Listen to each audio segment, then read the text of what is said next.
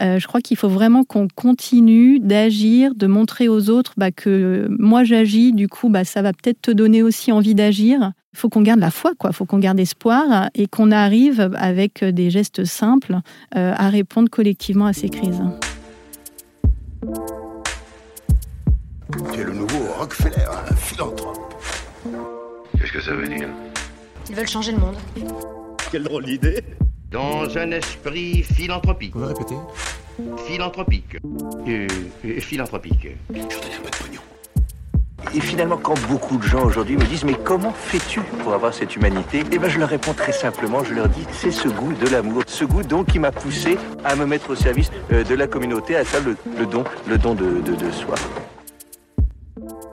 S'emparer d'un mot qui porte l'amour de l'humanité comme message, en saisir tout le sens et la complexité en toute simplicité, découvrir des hommes et des femmes qui s'engagent, écouter leurs histoires et enchanter le monde avec authenticité, bienvenue dans Philanthropio, le premier podcast francophone qui raconte la philanthropie et dans lequel je vais à la rencontre de ceux qui la font.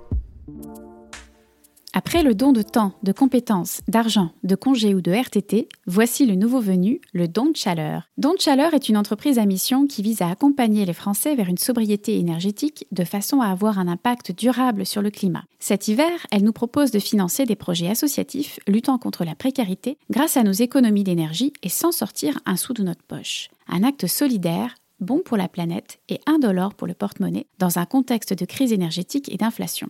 J'ai eu le plaisir de recevoir Pascal Mouget pour nous présenter ce nouveau modèle de générosité embarqué au croisement de la solidarité et de la sobriété. Je remercie Erzen Radio qui nous a accueillis dans ses fabuleux studios d'ici les Moulineaux et je vous laisse avec mon invité qui va vous donner chaud au cœur. Pascal Mouget, bonjour. Bonjour. Bienvenue sur les ondes de Philanthropio. Je vais te présenter euh, rapidement. Tu es diplômé d'une école de commerce et d'un MBA obtenu en Australie. Tu as travaillé dans la finance pendant 20 ans, d'abord pour des grandes entreprises françaises du secteur du tourisme, puis en tant que formatrice auprès des créateurs ou repreneurs d'entreprises sur des thématiques de gestion financière. Et depuis mai dernier, tu es CFO de Don de Chaleur, qui a été cofondé par ton mari, Laurent Fournier, et Mathieu Sattler. Donc c'est tout l'objet de cet épisode aujourd'hui. On va donc parler de Don de Chaleur, qui est une entreprise à mission qui vise à accompagner les Français vers une société énergétique de façon à avoir un impact durable sur le climat. Votre premier coup d'éclat, c'est le défi de solidarité énergétique qui a débuté le 7 novembre dernier et qui durera tout l'hiver jusqu'au 31 mars. Le principe, il est très simple, baisser son chauffage et sa consommation d'eau pour réaliser des économies d'énergie qui sont ensuite transformées en dons par les fournisseurs d'énergie et les entreprises engagées au profit d'associations qui luttent contre la précarité énergétique. Alors, est-ce que tu peux nous expliquer, Pascal, un peu plus euh, concrètement comment ça fonctionne? Oui, tout à fait. Euh, donc euh, l'idée de, don de chaleur, c'est vraiment de densifier ou de, massifier euh, la sobriété énergétique et de le faire aussi de façon collective et solidaire. Donc on a aujourd'hui en France euh, une situation inédite par rapport euh, au coût de l'énergie. On était habitué à avoir une énergie euh, abondante et pas chère et cette énergie eh bien elle est en train de devenir plus rare et donc plus chère. Donc il faut qu'on apprenne à modifier nos comportements concernant ces consommations d'énergie. Euh, voilà, l'idée, c'est de lancer un grand défi à destination euh, principalement bah, des, citoyennes, des citoyens, mais aussi euh, des entreprises, des associations. L'idée, c'est vraiment de rassembler un maximum de personnes autour de ce concept de sobriété énergétique et de solidarité énergétique. Alors très très concrètement, effectivement le défi il a commencé euh, le 7 novembre. Euh, et pourquoi il a commencé le 7 novembre? Parce qu'en fait ça a été euh, le lancement de notre application. Donc Don de Chaleur c'est une application qui est disponible gratuitement sur les stores Apple et Google. Cette application elle est à destination donc des particuliers qui souhaitent faire des économies d'énergie et les faire de façon solidaire. Comment ça marche? Donc, bah, tu télécharges euh, l'application, tu connectes ton compteur euh, Linky, ton compteur d'électricité Linky, et puis euh, tu accèdes à un certain nombre de défis qui te permettent de commencer à économiser l'énergie. Donc, comme tu économises de l'énergie à la maison, eh ben, tu fais des économies sur ta facture d'électricité. Et puis, nous, on s'arrête pas là toute l'idée du don de chaleur et le principe du don de chaleur, eh bien, c'est que grâce à tes économies d'énergie et en plus des économies que tu fais sur ta facture, eh bien, nous, on va aller, grâce à des sponsors d'entreprises engagées, soutenir des projets associatifs qui luttent contre la précarité et notamment contre la précarité énergétique. D'accord. Et ces défis, ils ressemblent à quoi Alors, les, défis, euh, il y en a effectivement euh, dont on a déjà entendu pas mal parler euh, dans l'actualité. maintenant, je pense que tout le monde a bien conscience qu'il faut baisser le chauffage. Par exemple, on parle beaucoup de, baisser d'un degré son chauffage. On parle aussi de couper la box Internet. Donc oui, nous aussi, on a ces défis-là. En fait, nous, on essaye déjà de faire prendre conscience aux gens de ce qu'ils consomment chez eux. Donc, euh, pour chaque défi, on donne euh, une idée euh, du, potentiel d'économie qu'on peut réaliser quand on relève ce défi. Et puis aussi, on, aimerait que les gens puissent économiser de l'énergie, mais en essayant de maintenir le plus possible, on va dire, le confort auquel on est habitué. Donc, euh, bah, autour des défis, oui, on va vous proposer de réduire euh, votre chauffage, par exemple, mais on va vous accompagner pour que vous puissiez réduire ce chauffage euh, bah, en souffrant le moins possible du froid chez vous, finalement. Donc, on remet complètement au goût du jour des petites astuces de grand-mère, typiquement les boudins de porte, la bouillotte, le plaid, etc. L'idée, c'est que pour pas avoir froid chez soi, bah, il faut plutôt chauffer les corps, en fait, plutôt que l'air ambiant. C'est beaucoup plus efficace d'un point de euh, énergétique. Donc on va vous donner tout un tas de petites astuces pour baisser votre chauffage et pas avoir froid chez vous. On parle aussi beaucoup euh, avec l'application d'onde chaleur euh, des économies potentielles sur euh, l'eau chaude. et c'est vrai que ça, on l'a un peu moins en tête. C'est vrai quand on, prend des douches, on a bien, on pense bien qu'on est en train de consommer de l'eau, mais on pense moins qu'on est en train de consommer de l'électricité ou du gaz, parce que l'eau, effectivement, il faut la chauffer. Et donc, bah, nous, par exemple, on a un petit défi qui consiste à vous proposer de lancer votre musique préférée au moment où vous entrez dans la douche, et votre objectif, c'est d'en sortir avant la fin euh, de la musique. Voilà, idée de, prendre des douches du coup qui soient plutôt de, 3-4 minutes que, euh, que de 10 minutes. Et ces petits défis, on va les faire euh, de façon rigolote. On essaye un peu de dédramatiser toutes ces économies d'énergie. Et puis, on va aussi faire ça de façon un peu challenge, puisque on peut relever ces défis de façon collective avec sa famille, ses voisins, ses collègues et puis voir euh, quels sont les défis qui marchent le mieux, voir qui aura réussi à économiser euh, le plus, euh, etc. Donc des défis qui incluent aussi les enfants oui, tout à fait, parce que euh, l'idée, c'est vraiment d'embarquer toute la famille. Moi-même, je suis, mère de famille, et ça, c'est quelque chose de génial. Nous, quand on a installé l'application euh, sur mon téléphone, hein, chez nous, le soir au dîner, on s'est retrouvés avec euh, mes deux filles et mon mari à sélectionner ensemble les défis qu'on allait faire. et ma fille de 11 ans, c'est presque la plus motivée sur ces défis. Elle trouve ça à la fois hyper concret et puis aussi amusant. Et donc, on s'est dit vraiment avec Laurent que si on avait réussi à faire entrer cette question et cette discussion autour des consommations d'énergie dans les familles françaises, bah, c'était déjà une grande partie euh, du pari qui était réussi. Alors j'ai vu que vous vous étiez entouré d'un comité scientifique. Est-ce que tu peux nous expliquer un petit peu son fonctionnement et à quoi il sert? Oui, bien sûr. Euh, donc déjà, avant de parler du comité scientifique, je voudrais euh, préciser que donc nous, on est cinq cofondateurs. Donc effectivement, principalement Mathieu Sattler et Laurent Fournier, qui sont ceux qui ont eu cette idée euh, du don de chaleur. Et donc on est aussi trois autres. donc on est tous très complémentaires. donc moi-même, je suis en charge de la finance. On a Thomas qui est en charge du marketing et Dorian qui est pour toute la partie technique informatique, application. Et euh, comme on s'est lancé très vite euh, et très fort, on ne voulait pas non plus se lancer tête baissée. Et euh, on s'est dit que ce serait bien de confronter notre idée auprès d'experts autour du don de chaleur. Ces experts, eh bien, on est allé euh, les chercher euh, sur euh, des thématiques de climat, par exemple, avec Alain Grandjean, qui est membre du Haut Conseil pour le climat, parce que en économisant l'énergie, bah, on veut aussi démontrer qu'on peut réduire nos émissions de gaz à effet de serre, nos émissions de CO2. Donc, on voulait bien valider avec lui qu'on racontait pas n'importe quoi. On a aussi Michel Le Petit, qui est vice-président du Shift Project, qui lui aussi nous a répondu et nous aide pour la partie comment en embarquer un maximum euh, de citoyens sur une démarche de réduction volontaire euh, des consommations d'énergie. Et puis, ben, on est aussi allé euh, chercher un fournisseur d'énergie engagé avec Vincent Maillard, un président d'association, Hervé Gouillet, qui est président d'Électriciens sans frontières, et un enseignant-chercheur à Omine sur des thématiques de, de l'énergie, donc qui est Robin Girard. Et donc vraiment, dès le début, ils ont déjà répondu à nos questions pour voir bah, si on était pas trop déconnant dans nos ambitions, dans nos objectifs d'impact. Et puis, nous suivent régulièrement pour nous réorienter, valider, à la fois d'un point de vue scientifique, mais aussi d'un point de vue stratégique pour, pour notre entreprise et notre initiative. Alors vous avez créé votre entreprise en mai 2022. Est-ce l'invasion de l'Ukraine par la Russie trois mois auparavant qui a été l'élément déclencheur de votre projet? Oui, alors en fait, euh, tous, hein, euh, dans, notre core team, là, on est tous euh, complètement habités par les problématiques de sobriété, de réduction de notre impact sur Terre, en fait. Hein. Moi, ça fait des années que je suis engagée dans des démarches de réduction des déchets, de réduction de la consommation, de manger moins de viande, d'acheter moins d'habits, etc. Donc les économies d'énergie, moi, ça fait déjà un moment que, que j'en fais. Mais tu as tout à fait raison, euh, l'invasion de l'Ukraine, ça a été euh, l'élément déclencheur avec l'invasion de l'Ukraine, euh, tous les Français ont pris conscience euh, bah, que notre énergie, euh, elle était massivement importée, en tout cas pour le gaz et le pétrole, et que en continuant d'importer cette énergie auprès de la Russie, eh bien, on entrait dans un cercle vicieux où on finance finalement le conflit en Ukraine, malgré nous, en, continuant d'importer ce gaz et aussi un petit peu ce pétrole, qui permet bah, de financer le régime russe et donc indirectement de financer la guerre en Ukraine.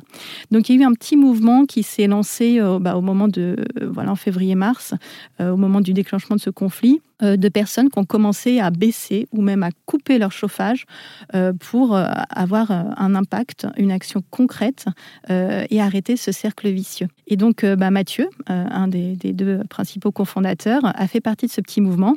Et lui, dès le mois de février, c'était la fin de l'hiver en France, il a arrêté son, chauffage pour voilà, arrêter de, financer ce, conflit. Et d'ailleurs, au tout début, Don Chaleur, ça s'appelait un bonnet pour l'Ukraine, parce que l'idée, c'était de mettre un bonnet sur sa tête pour pas avoir froid et d'arrêter euh, son chauffage et du coup bah, de permettre euh, indirectement d'aider euh, les Ukrainiens. Donc c'était un geste militant à la base. Presque.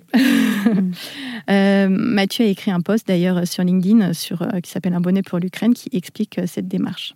Et puis Laurent est entré en jeu. Donc Laurent, lui, était, puisque maintenant ils n'y sont plus, mais était collègue de Mathieu chez Engie, donc un, des grands énergéticiens français. Et en fait, euh, bah, toute cette idée euh, de, comment aider euh, grâce à la réduction des consommations d'énergie, il s'est dit que cette idée, en fait, on pouvait l'appliquer en France, parce qu'en France, on avait besoin tous de réduire nos consommations d'énergie, notamment d'un point de vue pouvoir d'achat, puisqu'on a cette hausse des prix euh, inédite.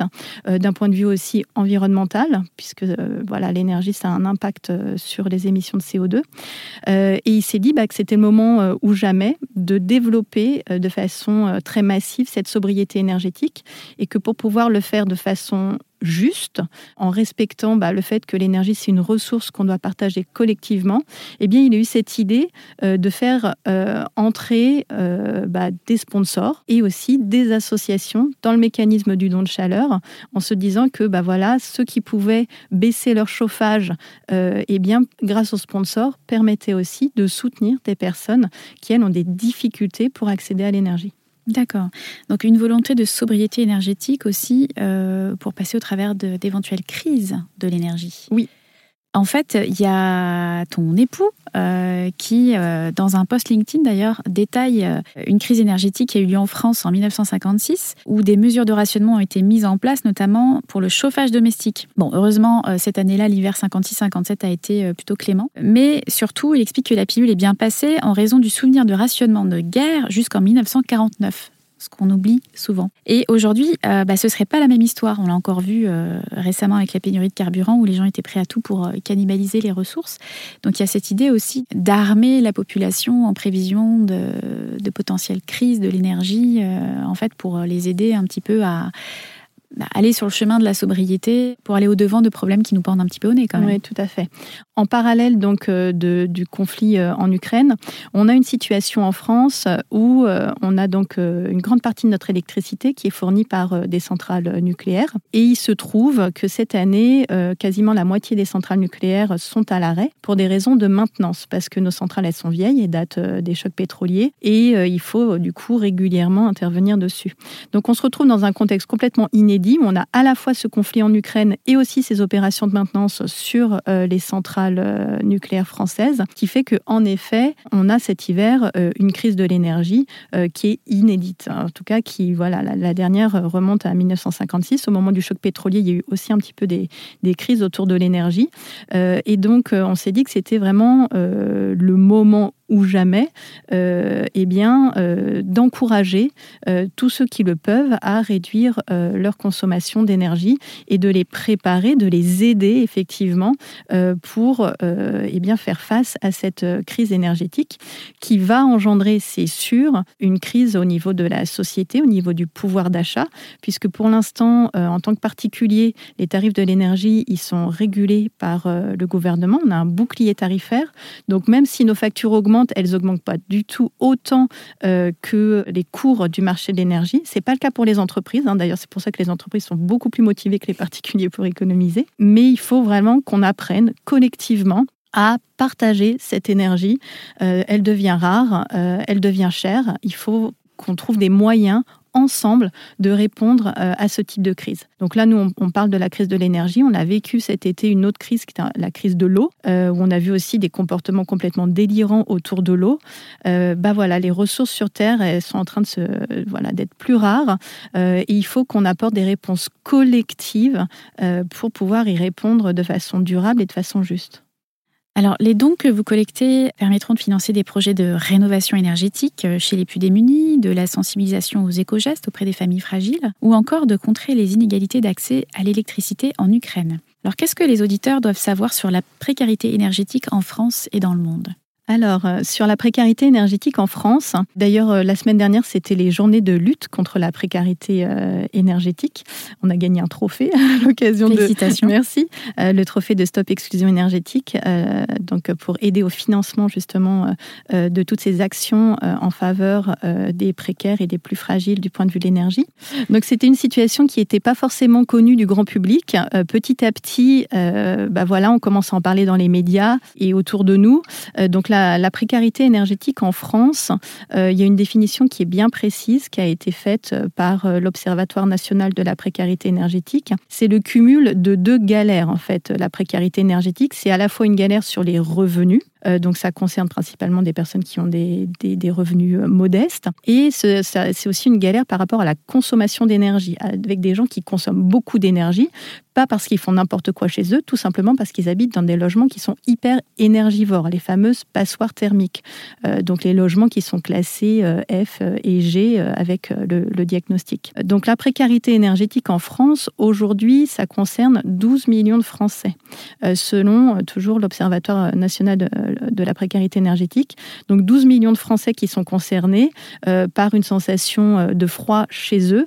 Euh, et la moitié à peu près de, ces 12 millions de Français consacrent plus de 8% de leurs revenus aux dépenses d'énergie. La précarité énergétique en France, ça concerne principalement bah, les personnes handicapées, les personnes âgées, les familles monoparentales, les chômeurs et puis ces gens voilà, qui habitent dans des passoires thermiques, qui ont des très faibles revenus et donc qui ne peuvent pas euh, rénover euh, leur logement. Euh, pour la précarité énergétique dans le monde, j'ai pas vraiment de, de, tableau à, te, dresser. ce qu'on peut rappeler quand même, c'est qu'aujourd'hui, il y a quand même 10% de la population mondiale qui n'a pas accès à l'électricité. et si on parle plus particulièrement du cas en Ukraine, eh bien c'est vrai que l'hiver va être très difficile en Ukraine. Hein. C'est d'ailleurs un, élément majeur, peut-être décisif hein, dans, ce conflit, euh, puisque euh, eh bien, la majorité des infrastructures ont été détruites. Et donc, bah, cet hiver, euh, il va manquer d'électricité dans les hôpitaux, dans les écoles, dans les centres d'hébergement d'urgence là-bas.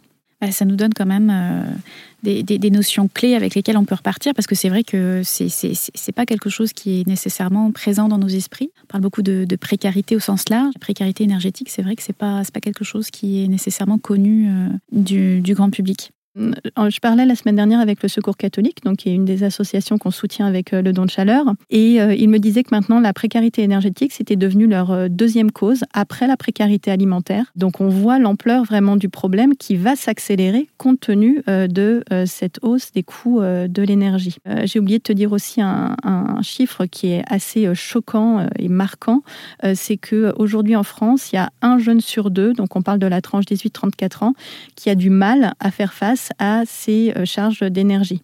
Et donc on parle d'étudiants qui doivent faire le choix entre euh, se nourrir, ou allumer le chauffage euh, chez eux. Donc la précarité énergétique, c'est autour de nous. ça concerne effectivement certaines partie de la, population plus que d'autres, certains quartiers qui sont plus vieillissants aussi, puisque euh, les logements énergivores, souvent, ce sont des, des, logements qui sont vieux, qui n'ont pas été rénovés. Euh, mais voilà, c'est autour de nous et c'est souvent quelque chose qu'on ne voit pas parce que euh, bah, les gens ont honte, ne veulent pas inviter, ne veulent pas recevoir chez eux et donc ils s'enferment dans une spirale d'isolement. Ça génère bien sûr des problèmes de santé, des problèmes d'endettement. C'est des enfants qui sont plus malades, qui ont du mal à faire les devoirs parce qu'il fait trop froid chez eux. Donc c'est un vrai problème euh, dont il faut qu'on prenne conscience euh, et, sur lequel il faut qu'on agisse aujourd'hui en France.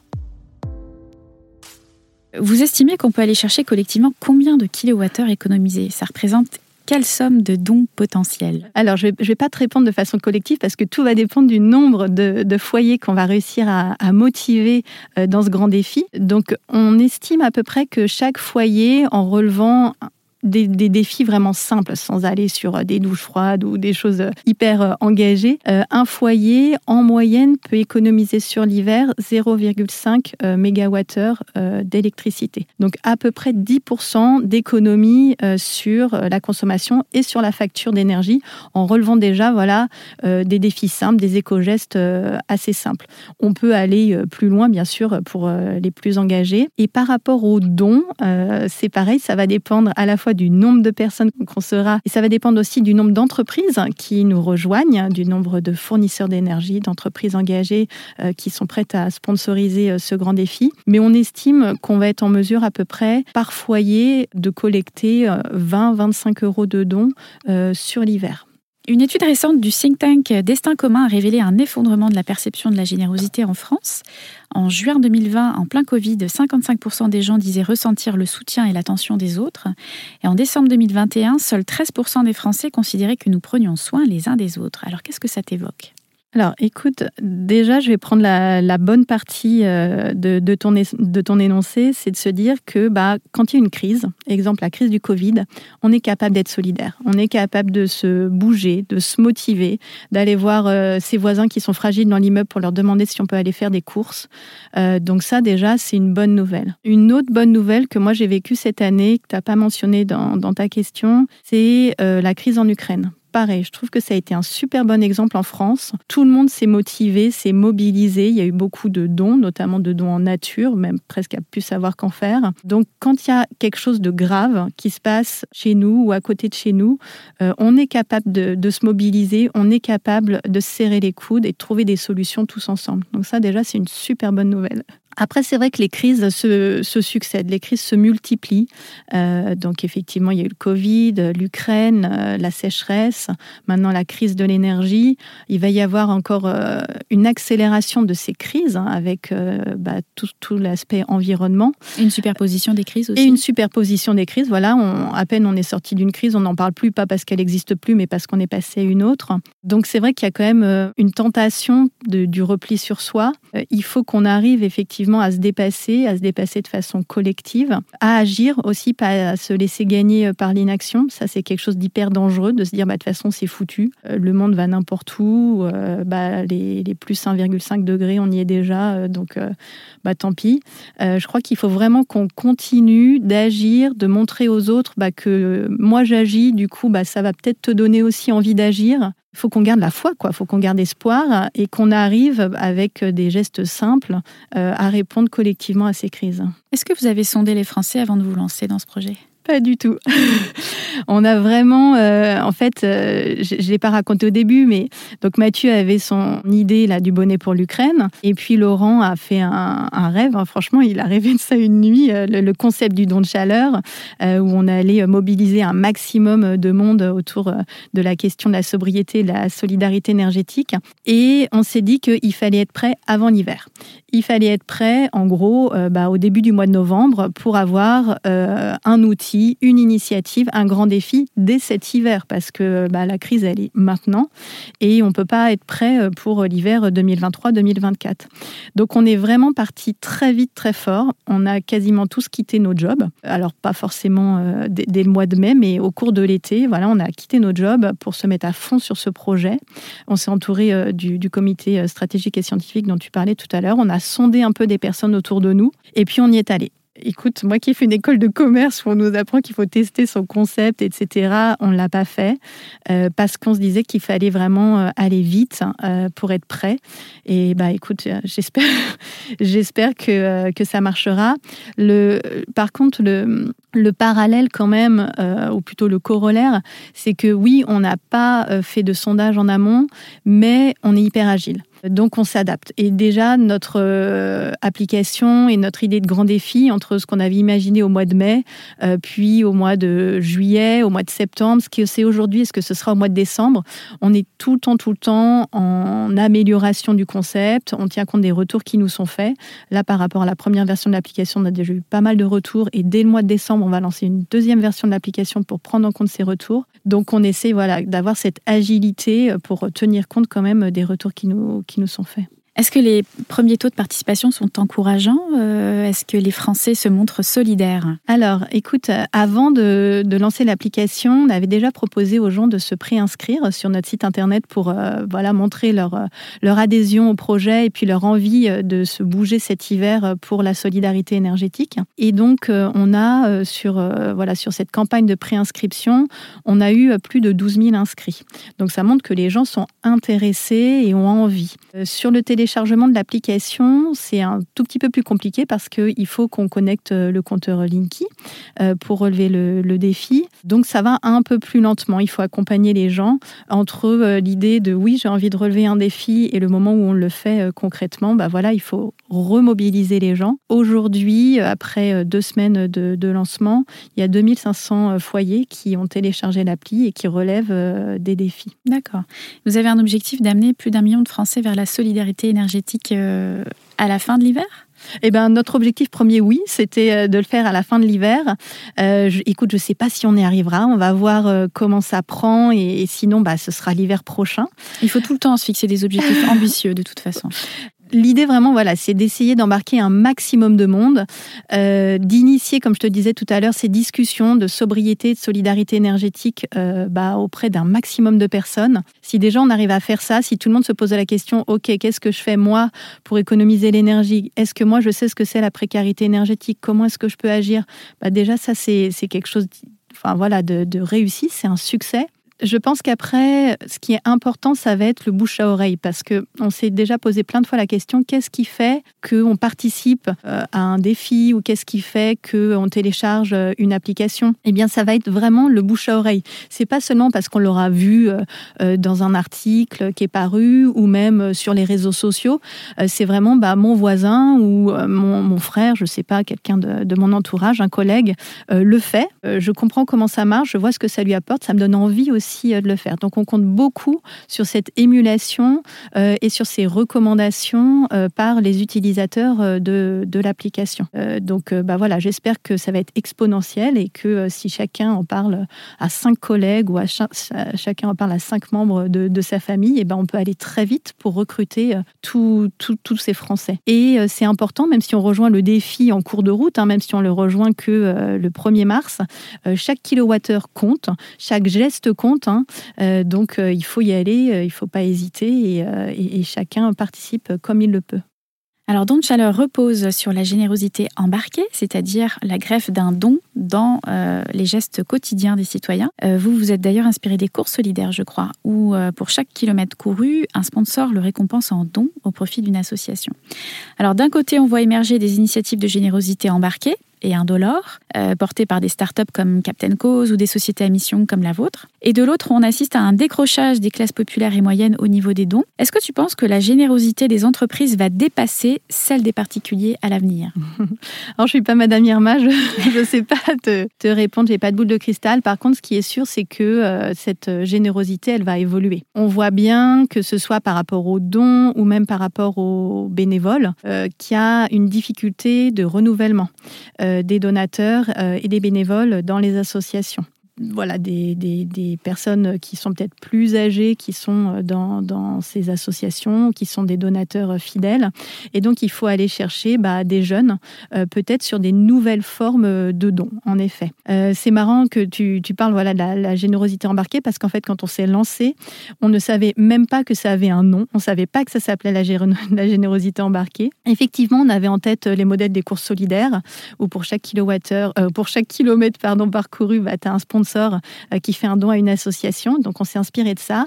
Et puis au cours de l'été, euh, comme moi en plus je suis euh, CFO, j'ai commencé à me poser des questions sur le business model, sur la fiscalité qu'il allait avoir derrière. Ça m'a fait pas mal de nœuds au cerveau et ça m'a vachement rassurée de me dire, ben en fait, ça existe, ça a un nom, c'est la générosité embarquée. Il y a d'autres entreprises qui le font.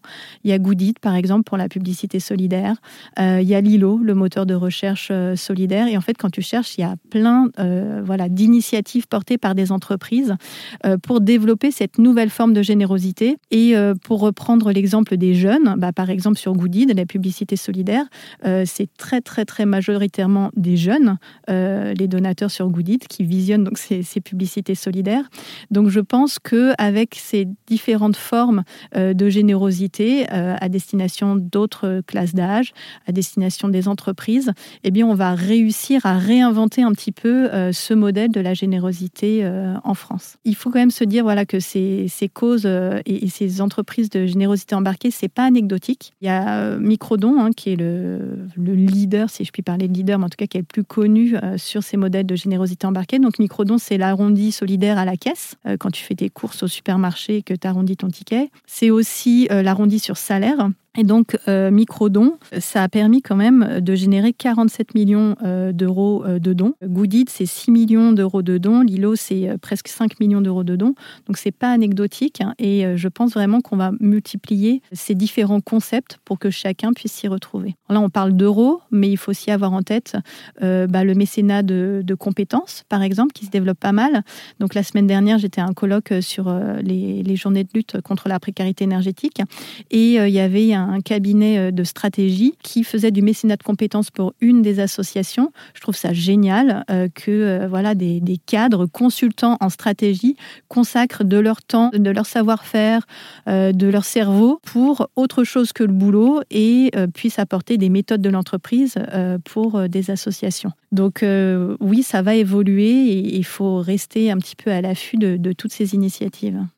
Tu, mentionnais euh, un petit point fiscalité tout à l'heure, ça m'intéresse. Est-ce que tu as, résolu tes, tes, nœuds au cerveau? Oui. Parce que là, comme vous êtes une société à mission, vous ne pouvez pas émettre de reçu fiscal. Euh, exactement. Donc en fait, euh, ce qui était vraiment difficile, c'est que finalement, le système fiscal français, il n'est pas prévu, mmh. hein. il n'est pas adapté à toutes ces formes de générosité. Donc il y a certaines entreprises qui sont en fait, ou qui ont créé un fonds de dotation pour permettre de gérer ces points de fiscalité. Nous, on est une entreprise euh, normal hein, d'un point de vue fiscal. C'est vrai qu'on est une entreprise à mission, mais on doit payer des impôts si on fait des, bénéfices. Et donc, on ne peut pas relever du régime du mécénat. Et moi, ça, j'en avais pas du tout conscience hein, quand on s'est lancé. Bon, de toute façon, on fait pas ça pour avoir un, crédit d'impôt. Mais voilà, on a dû creuser un petit peu euh, tous ces points, euh, se faire aider même hein, de, fiscalistes.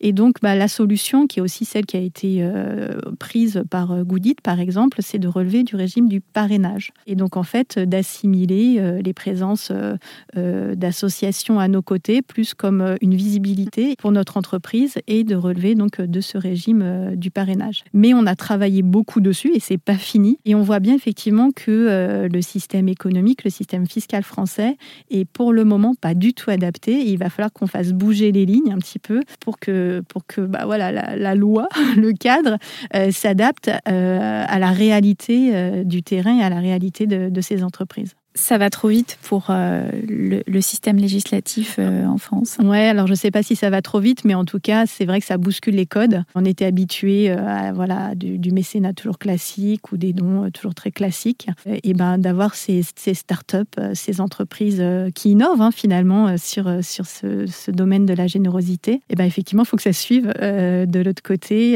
et c'est vrai que les rythmes de l'entreprise ne sont pas toujours les rythmes des législateurs. Donc il va falloir qu'on qu'on se coordonne sur euh, ce timing.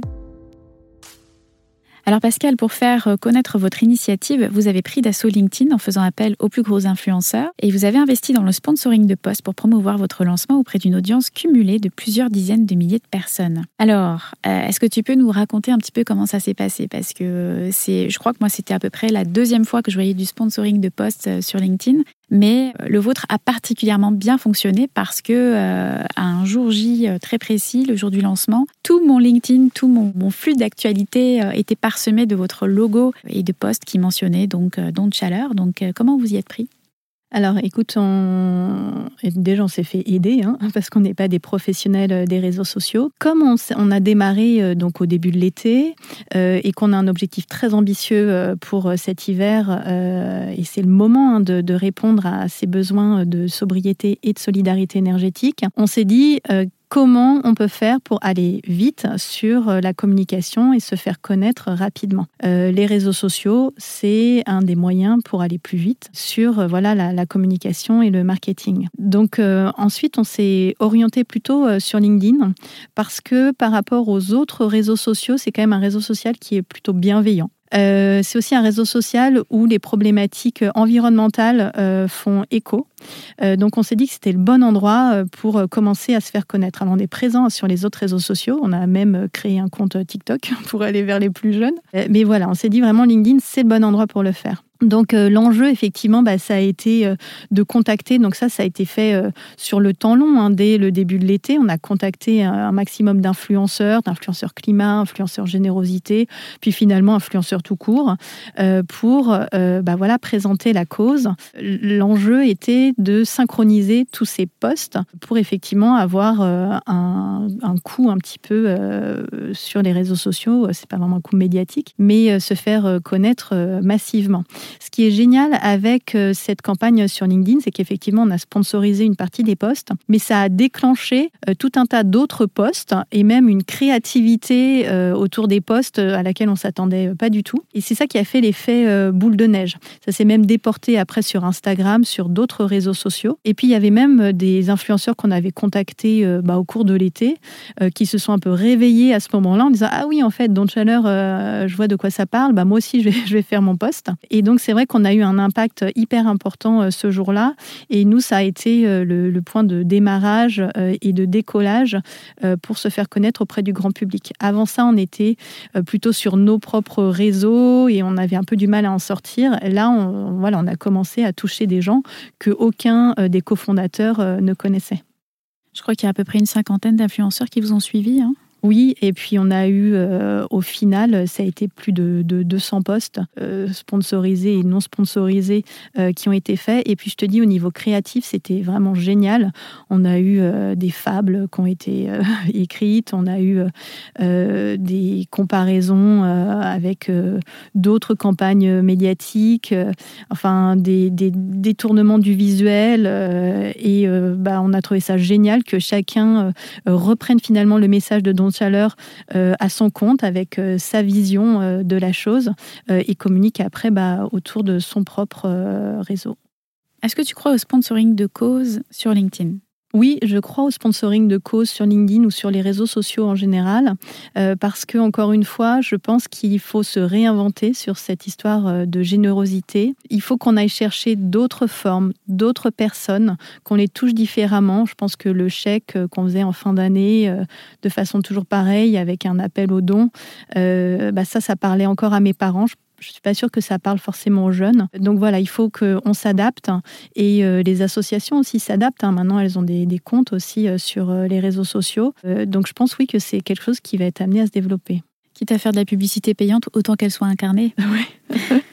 Comment vous comptez communiquer l'impact du défi et de votre projet auprès des participants? Oui, c'est hyper important. Tu l'as mentionné, une, on est une entreprise à mission. D'ailleurs, tu m'as pas posé la question, mais on avait longuement hésité entre être une association ou une entreprise. On avait démarré en étant une association et on s'est rendu compte que euh, bah, on avait besoin pour aller vite euh, d'avoir euh, bah, les moyens et les méthodes d'une entreprise. Donc on s'est orienté vers la forme de l'entreprise avec cette notion d'entreprise à mission. Nous, notre raison d'être, bah, c'est d'accompagner un maximum de Français vers la sobriété et la solidarité énergétique. On a des comptes à rendre auprès des participants, on a des comptes à rendre en tant qu'entreprise à mission. Donc déjà, tout au long du défi, tu peux suivre avec l'application où en est la communauté, combien de personnes euh, sont actives avec l'application, le nombre de kilowattheures euh, économisés par la communauté, le montant des dons aussi, le nombre de projets qui sont financés?